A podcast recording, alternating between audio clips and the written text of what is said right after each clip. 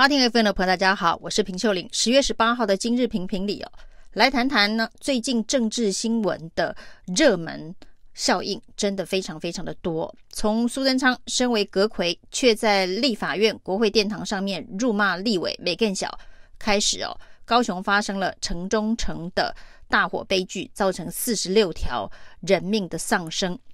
那陈其迈市长又被发现十年前的回力镖。当年台中市的一场夜店大火，九人丧生哦。陈其迈要求胡志强要下台负责，这个回力镖打到自己四十六条人命的陈其迈说他心如刀割，会负起责任哦。那到底会负起什么样子的责任哦？其实呢，现在在台湾所谓的责任政治哦，基本上已经成为风中残烛了。从陈时中的三加十一啊，说会一肩负起所有的责任，结果什么责任也没负。那这次城中城的大火，看起来呢，民进党又要搞成蓝绿共业。曾经当过四年高雄市副市长的刘世芳哦，民进党的立委，他说呢，在这个高雄市政如果有管理疏失的话，其中有两年是韩国瑜执政哦。那城中城大火能不能变成蓝绿共业？现在是民进党全党要保陈其迈的一个重要的策略哦。但是呢，责任政治在台湾可能会因此而荡然无存哦。不论是发生多么重大的天灾人祸，那特别是人祸的部分，政府是不是有管理上面的疏失哦？像城中城这样子的一个。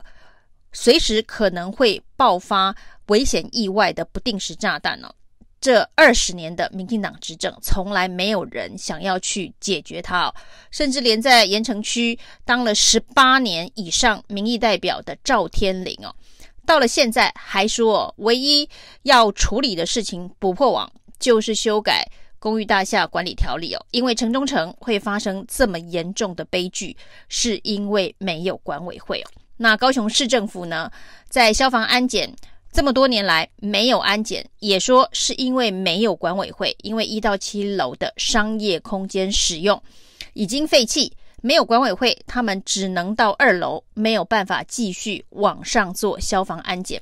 那甚至在十月初呢，才刚刚贴了一张应该要进行消防安检的公告纸条在二楼的栏杆上哦。那本来说十月六号还要再来，那再来做什么呢？恐怕也是再贴一张要进行安检，否则罚款的公告。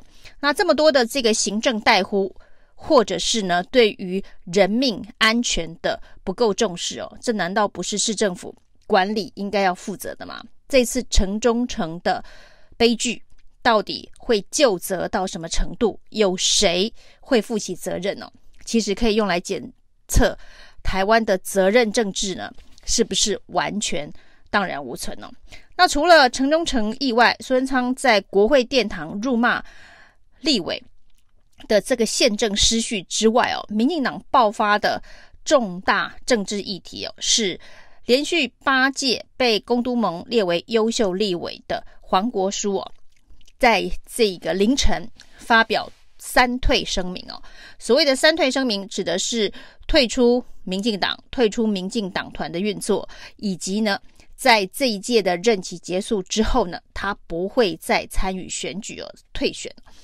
那黄国书为什么要三退哦？那主要当然他说呢，是因为派系党内有人逗他，爆料他曾经在戒严时代。当过县民的过往历史啊，那到底黄国书呢担任县民这件事情啊，对于民进党实质的伤害是什么？到目前为止呢，相关的细节，促转会没有太多的公布。不过呢，民进党对于黄国书这一个三退的这个声明，我们看到柯建铭是希望能够慰留他哦，但是大部分的立委都是用肯定的方式。那甚至英系立委集体发了一个声明哦，这恐怕也是代表蔡英文总统的意志啊。那肯定这个黄国书的这个做法，但他提出了一个重要的观点哦，要溯源，也就是呢要找出加害者。那当然对民进党来讲，加害者就是国民党。那所以呢，国民党跟民进党之间呢，也针对了这一次的黄国书事件，到底黄国书呢是情治单位的县民还是国民党的县民？当然，在戒严时期，那是一个党国不分的时代哦。国民党是一党独大的完全执政者、独裁执政者，所以呢，党及国家的确是那一个年代的写照。那所以呢，这个情治单位让黄国书担任县民去情搜当时的党外、后来的民进党相关的政治活动。那这件事情到底是国民党县民还是情治单位县民？那当然，那是一个老国民党时代的县民，或是情戒严时期的情治单位的县民哦。那所以朱一伦说那是情治单位哦。那民党痛批哦，居然甩锅。那其实当时的情治单位就是国民党，那的确是没有错，指挥系统只是分别做不同的事情而已哦。但是呢，在英系立委集合联合发声明当中哦，大家看到排序第一的叫做陈明文哦，这个是英系大佬陈明文。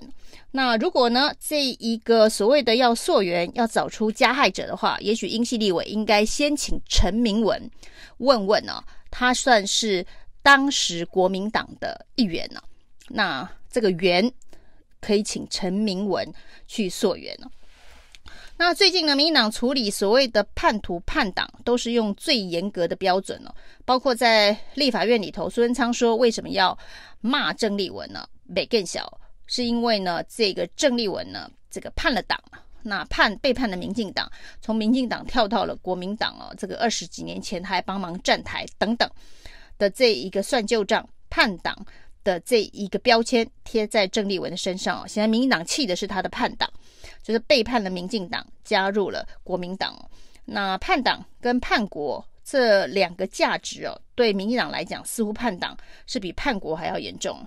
因为这次的黄国书事件呢，一个这个在地方上被认为非常优秀的立委哦，那在这一个呃国会里头表现也很好的立委，因为他在几十年前曾经叛党的这个行为哦，所以他现在不得不。三退啊，那所以显然叛党比叛国还要严重。对民进党来讲，大是大非，哦、呃，就是政党恐怕比国家还要严重。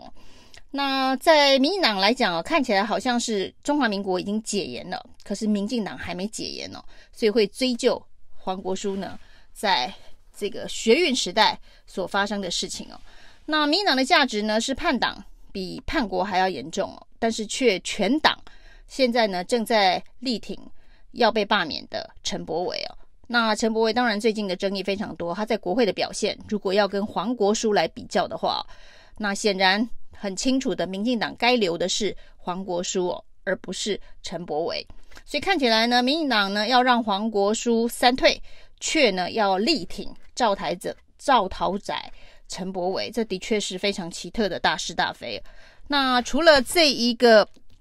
标准令人感到非常的惊讶之外哦，最近杀鸡儆猴的还有开闸了吴子嘉。那不过开闸的理由里头哦，那其实还蛮瞎的。那吴子嘉当然要提出程序上面的申诉哦，因为他的案子呢是在上一届的中评委任内所提出，没有处理。